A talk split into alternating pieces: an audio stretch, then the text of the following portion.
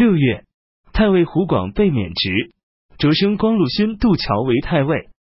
自从李固遭废黜后，朝廷和民间都感到沮丧，群臣害怕的不敢正立，唯独杜桥保持一身正气，不肯屈服。因此，朝廷和民间都依赖并寄希望于他。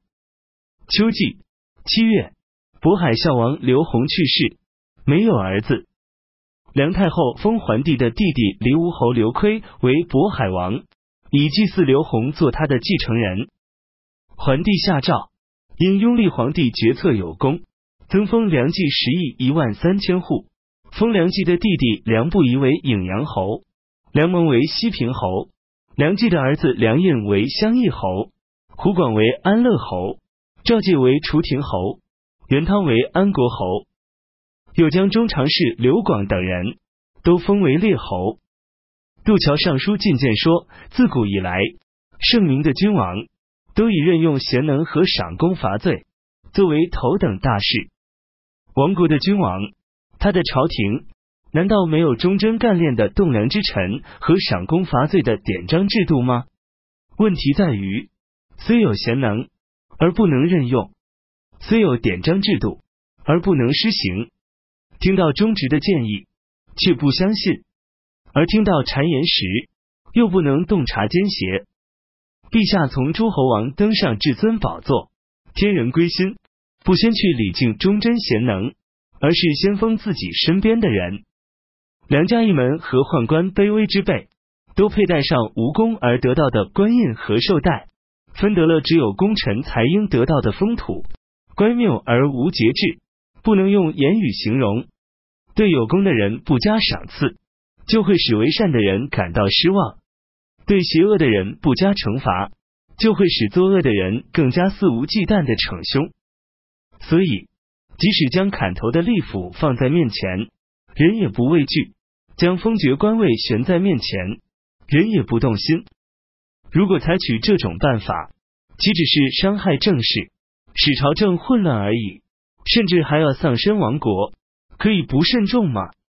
奏章呈上后，桓帝没有理睬。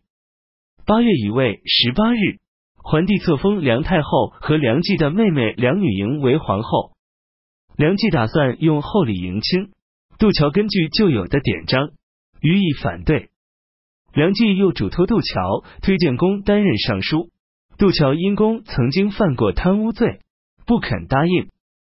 从此，杜桥越来越为梁冀所记恨。九月丁卯二十一日，京都洛阳发生地震。杜桥因天降灾异而被免官。冬季十月，任命司徒赵介为太尉，司空元汤为司徒，前任太尉胡广为司空。宦官唐衡、左一道向桓帝诬陷杜桥说，陛下先前将即位时，杜桥和李固反对，认为您不能胜任侍奉汉朝宗庙的祭祀，因此桓帝对杜桥和李固也心生怨恨。十一月，清河人刘文和南郡的妖贼刘伟相勾结，胡望宣称清河王刘散应当统御天下，打算共同拥立刘散为皇帝。此事被发觉，刘文等人便劫持清河国相谢，对他说：“应当拥立清河王刘散当皇帝，由您当三公。”谢垢骂他们，刘文将他刺杀。于是朝廷逮捕刘文和刘伟。将其诛杀。有关官吏上奏弹劾刘算，刘算因罪被贬爵为魏氏侯，并被放逐到贵阳。刘算自杀。于是梁冀诬陷李固、杜桥，指控他们和刘文、刘伟等人互相勾结，请求将其逮捕治罪。梁太后一向了解杜桥忠直，不肯答应。梁冀便将李固一个人逮捕下狱。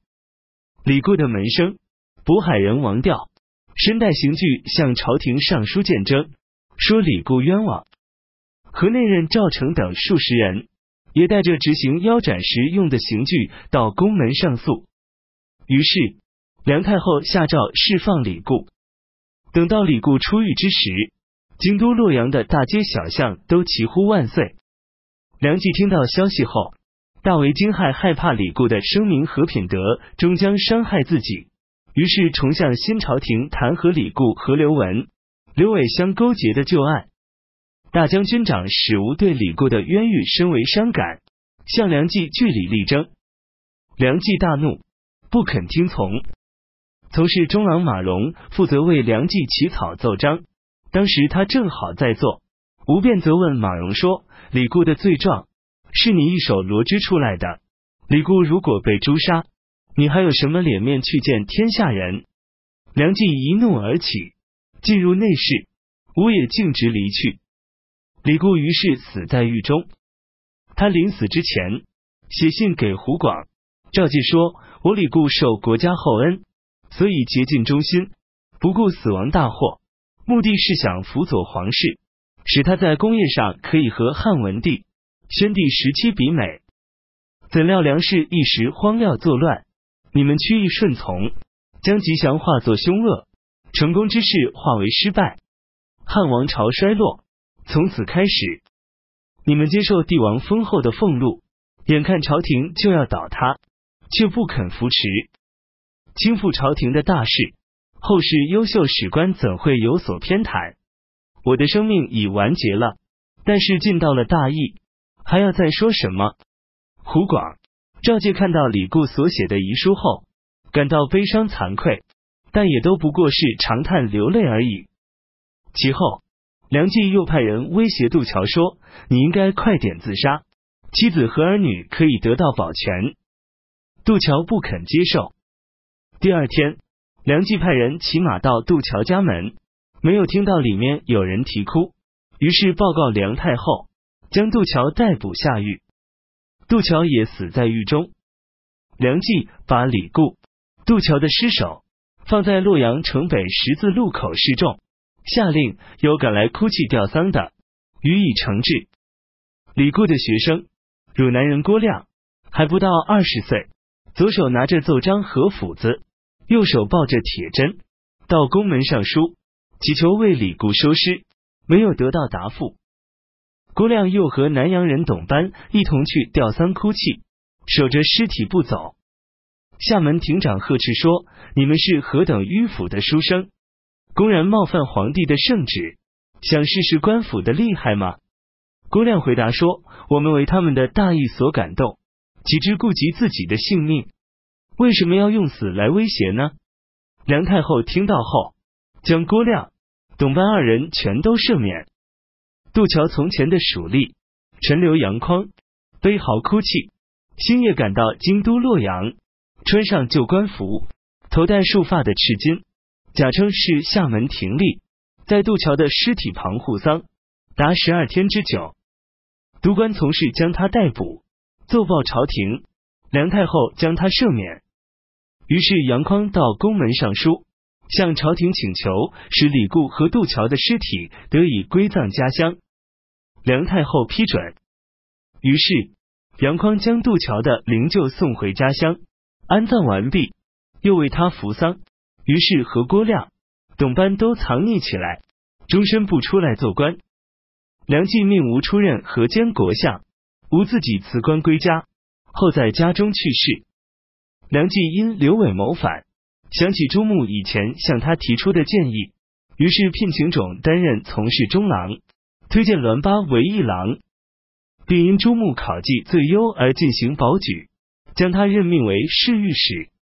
同年，南匈奴单于兜罗楚去世，车儿继位，号为伊陵师，逐就单于。二年戊子，公元一百四十八年春季正月甲子十九日，桓帝行成年加冠礼，庚午二十五日，大赦天下。三月戊辰二十四日，桓帝跟随梁太后临幸大将军梁继府，白马种羌人攻打广汉蜀国，杀害地方官吏。益州刺史率领板蛮人将其击破。